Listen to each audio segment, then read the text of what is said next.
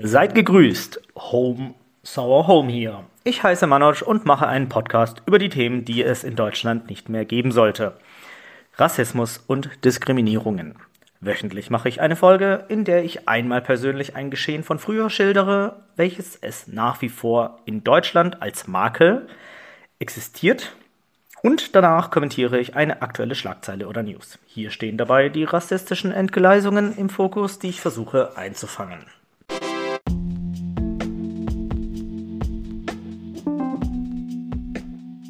Die Olympischen Spiele stehen mal wieder an. Diesmal die Winterspiele.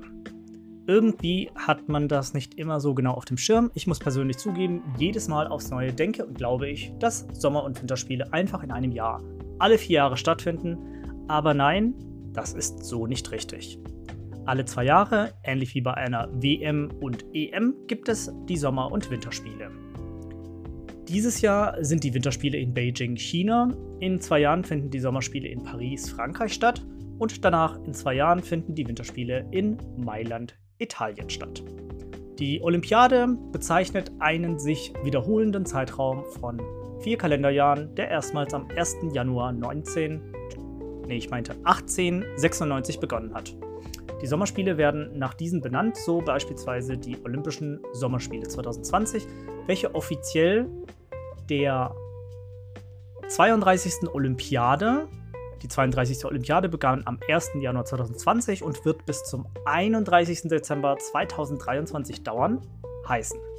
Die Olympischen Spiele sind in ihrem Umfang stetig gewachsen, sodass mittlerweile fast jedes Land der Welt mit Sportlern vertreten ist. Neben den Fußballweltmeisterschaften gelten sie gegenwärtig als das größte Sportereignis der Welt. Die Einführung der Olympischen Spiele der Neuzeit wurde 1894 als Wiederbegründung der antiken Festspiele in Olympia auf Anregung von Pierre de Coubertin beschlossen. Als Treffen der Jugend der Welt sollten sie dem sportlichen Vergleich und der Völkerverständigung dienen. Sie ersetzten die seit 1856 stattfindenden Olympien. Hierzu eine witzige Anekdote. Das letzte Mal fand wohl Olympia 393 nach Christus statt. Im Jahre 394 nach Christus ließ der römische Kaiser Theodosius I. alle heidnischen Zeremonien verbieten, zu denen auch die Olympischen Spiele gezählt wurden. Wie wirksam dieses Verbot war, ist umstritten. Lange schien eindeutig festzustehen, dass die Olympischen Spiele zumindest nach 426 nach Christus nicht mehr ausgetragen wurden, da ein Brand den Zeus-Tempel in diesem Jahr vollständig zerstörte. Doch jüngst haben archäologische Untersuchungen Hinweise darauf geliefert, dass in Olympia noch im 6. Jahrhundert Wettkämpfe stattfanden, wenn auch in einem bescheidenen Ausmaß. Invasionen durch Goten und Awaren, vor allem aber ein Einfall der Slawen bald nach 580, machten dem antiken Olympia dann endgültig den Garaus. Die Olympischen Spiele fanden ursprünglich nur in Griechenland statt.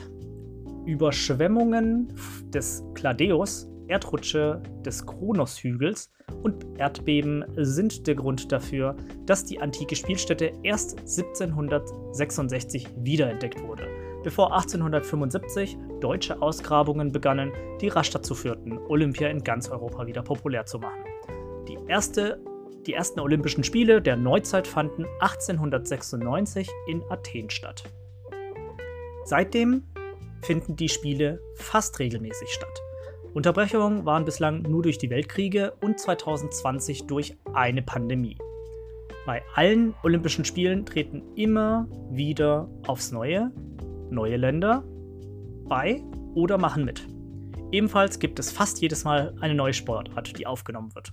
So hatten Karate, Skateboarden, Surfen, Klettern und Softball 2020 ihr Debüt. Die Olympischen Spiele sollen non-politisch sein und ein alle Völker sind willkommen Ereignis darstellen. Aber das war schon von vornherein rigged, wie ich es zu nennen pflege. Hier ein paar Aufzählungen. Das sind bei weitem nicht alle, aber die ich für recht interessant halte. Und zwar waren ganz zu Beginn noch nicht mal alle Länder aus Europa eingeladen. Dann war es so, dass in der ersten Hälfte des 20. Jahrhunderts die Sowjetunion und ihre Brüderstaaten ihre eigenen Spiele ausrichteten, die Spartakiaden, die als weniger kapitalistisch und aristokratisch gehalten wurden. 1936 fanden die Olympischen Spiele in Berlin statt. Dort versuchte Deutschland sich einen menschlichen Anstrich zu geben und nahm während der Zeit der Spiele alle antisemitischen Hetzparolen von den Bannern. Ebenfalls durfte die Wochenzeitung Der Stürmer, eine antisemitische Zeitung aus der Region Franken, nicht erscheinen. Interessant ist hier hinzuzufügen, dass der damalige Kanzler dieses unscheinbaren Landes die Überlegenheit des arischen Volkes vorführen wollte, die jedoch mit Jesse Owens, einer schwarzen Person aus, der, aus den USA, zunichte gemacht wurde. 1968 gab es kurz vor den Sommerspielen in Mexiko-Stadt äh, Studentenproteste, die blutig niedergeschlagen wurden. 300 bis 500 unbewaffnete demonstrierende Studenten wurden teilweise gezielt durch Scharfschützen getötet. Ebenfalls in diesem Jahr haben zwei schwarze Leichtathleten aus den USA, Tommy Smith und John Carlos, während der Siegerehrung des 200-Meter-Laufs ihre Fäuste mit schwarzen Handschuhen in die Höhe gestreckt. Das IOC, das International Olympic Committee, stellte dann das amerikanische Komitee vor die Wahl, entweder die beiden Athleten nach Hause zu schicken oder die gesamte Leichtathletikmannschaft zurückzuziehen. Und ratet, was natürlich die USA gemacht haben. Das war ja noch zu, ähm, zu Bürgerrechtsbewegungszeiten. Sie haben sich für Ersteres entschieden. Die haben tatsächlich die beiden Athleten nach Hause geschickt. Und nochmal dieses unscheinbare Land, das ich vorhin erwähnte. 1972, also genau 36 Jahre später, passierte ebenfalls antisemitische Scheiße. Palästinensische Terroristen nahmen die israelische Mannschaft in München gefangen. Zwei der Geiseln wurden sofort ermordet. Bei einer ziemlich dummen Befreiungsaktion der Polizei wurde am Ende ja, wurden am Ende alle Geiseln getötet. Da würde ich mal sagen, GG deutsche Polizei. Aber nicht nur die deutsche Polizei gehört gerüffelt, sondern auch Avery Brundage, der damalige International Olympic Committee Präsident, der nach dieser abscheulichen, beschissenen Scheißtat einfach sagte, The Games must go on. Und das sind einfach nur, ja, das sind nur ein paar der Dinge, die eben vorgefallen sind. Vieles habe ich da jetzt noch nicht mal erwähnt. Und ja, dementsprechend finde ich die Ansage, dass die Olympischen Spiele non-politisch und friedlich sein sollen und sind, irgendwie für einen Schmuh. Und ebenfalls, wie viele sich vielleicht noch letztes Jahr erinnern konnten, waren die japanischen Winterspiele. Nee, Entschuldigung, es waren keine Winterspiele, es waren Sommerspiele. Nicht unbedingt das Gelbe vom Ei, da die japanischen Behörden absolut obervorsichtig waren und abgesehen von notwendigem Personal beziehungsweise auch Teilnehmer und Trainern der Olympiade niemanden dabei haben wollte. Das heißt, es waren keine Gäste geladen, keine Eltern, keine Geschwister oder sonstige wichtige Personen. Also nur die SportlerInnen. Japan war da absolut vorsichtig, nachdem 2020 bereits das Ganze schon ins Wasser fiel und man wollte es auf jeden Fall nicht nochmal verschieben. Dementsprechend hat man das Ganze 2021 stattfinden lassen mit dem Namen ähm, ja, Olympiade 2020 in Tokio. Und ja, irgendwo gut, dass es stattgefunden hat und äh, zum Glück nicht zu einem Corona-Hotspot geworden ist. Nichtsdestotrotz äh, irgendwo ein bisschen schade, da das Ganze irgendwie einen faden Beigeschmack hatte. Und ein interessanter Side-Fact: Das ganze Interieur der SportlerInnen ist so produziert worden, dass man im Anschluss alle Möbel und alles, was von den SportlerInnen benutzt wurde, also alles Kontaminierte, restlos entsorgen konnte. Also Japan extra vorsichtig. Olympische Spiele haben immer irgendwie einen komischen Beigeschmack. Irgendwie fand ich es super genial und obercool, dass Japan als Eröffnungsfanfare mehrere japanische Videospielmelodien ins Portfolio aufnahm, um zu zeigen, dass Videospiele ein Teil der japanischen Öffentlichkeit und der Geschichte sind. Gleichzeitig war Japan überdimensional vorsichtig bei der Veranstaltung, um sich bloß keine Viren ins eigene Land zu holen. Die wirtschaftliche und nachhaltige Bedeutung von Olympia ist umstritten.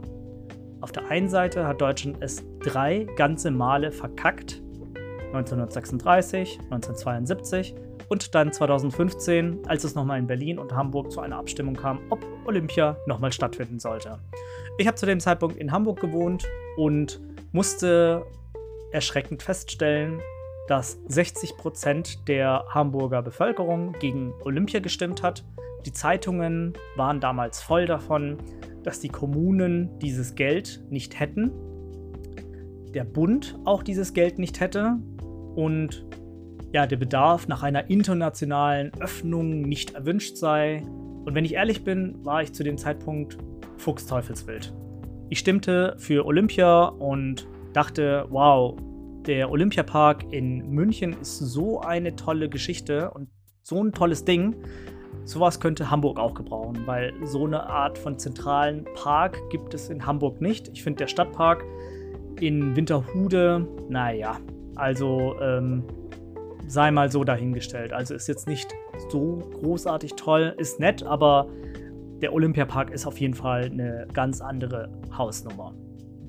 Und ja, natürlich, klar, gehört es auch dazu, dass man eben jahrelang an der ganzen Sache arbeiten muss. Äh, in München hat man zum Beispiel in den 60ern mit dem Bau des Olympiaparks angefangen und war dann, glaube ich, 1970 oder 71 fertig, also knapp ein Jahr bevor das Ganze losging. Und äh, nachhaltig gesehen ist es nach wie vor eine schöne Parkanlage. Es finden Konzerte statt, Freiluftveranstaltungen und es wird ganz gerne von der Münchner Bevölkerung so wahrgenommen und vor allem auch angenommen. Aber ich schweife ab. Die Olympischen Spiele in Beijing stehen aktuell unter keinem guten Stern. China unterdrückt die Tibeter, die Uiguren, Hongkong hat zuletzt auf dem Deckel bekommen und Taiwan bekommt durch den Größenwahn Chinas ebenfalls Angst. Dementsprechend sind heute am 4.2.2022 in Los Angeles, in San Francisco in den USA und ebenfalls in Lausanne in der Schweiz zu Demos und Protesten aufgerufen worden.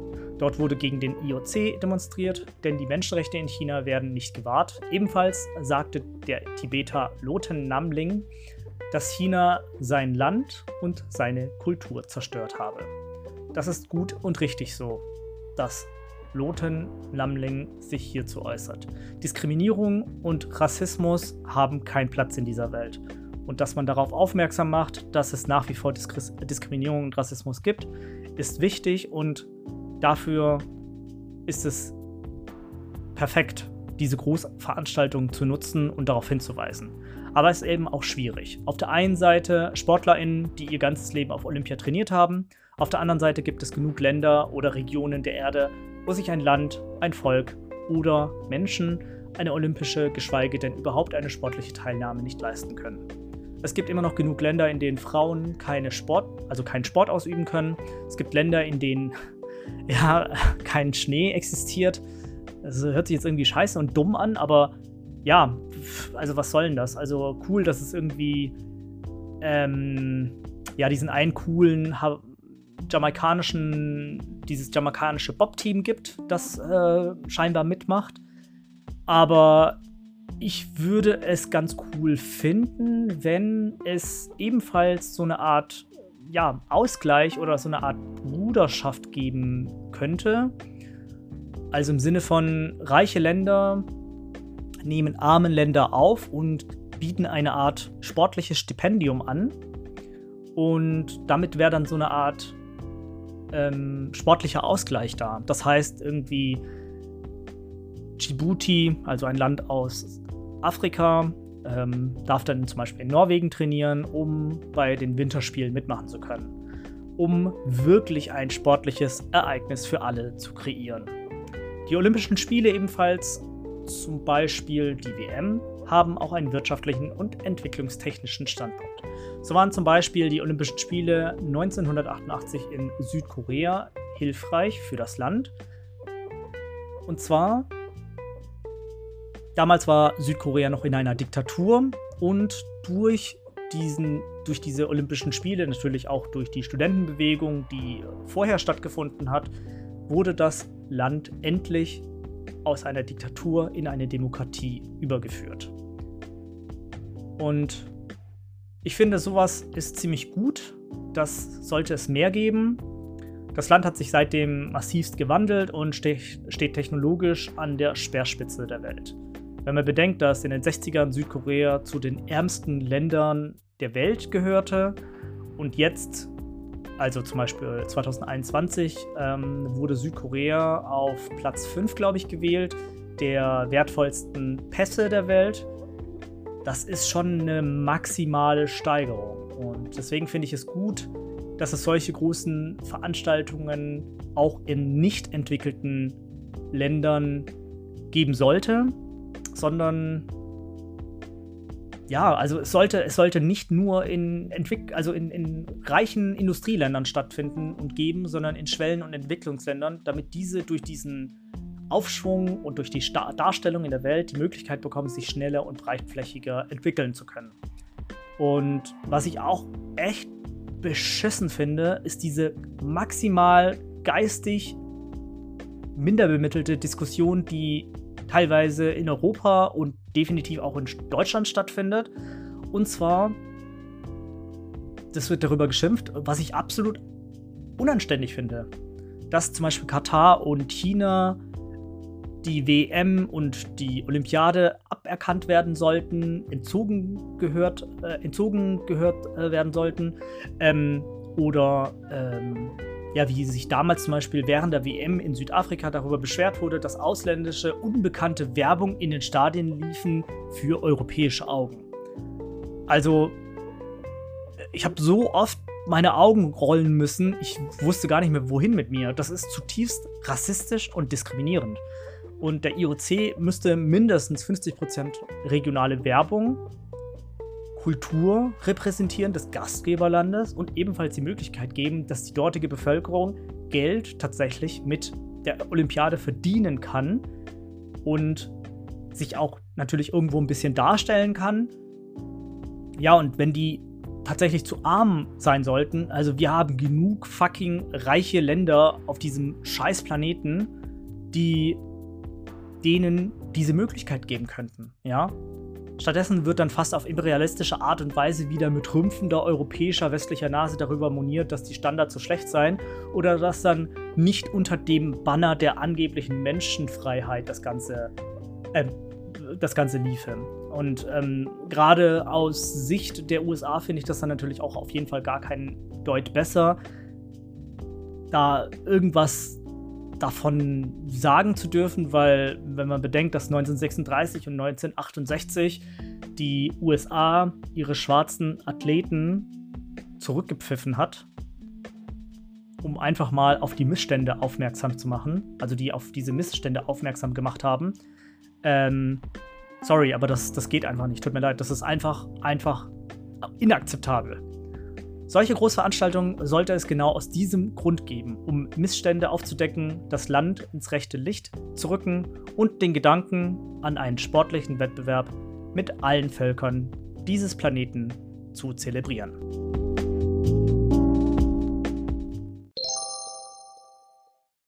Ich hoffe, euch hat diese Folge gefallen. Bitte abonniert meinen Podcast und haut mir bei iTunes eine Bewertung rein. Bei Instagram könnt ihr mich unter manoj unterstrich HSH finden. Über Anregungen und Kritik freue ich mich gerne, um diesen Podcast besser zu machen. Bis dahin, bleibt geschmeidig und cremig. Vielen Dank fürs Zuhören und bis zum nächsten Mal.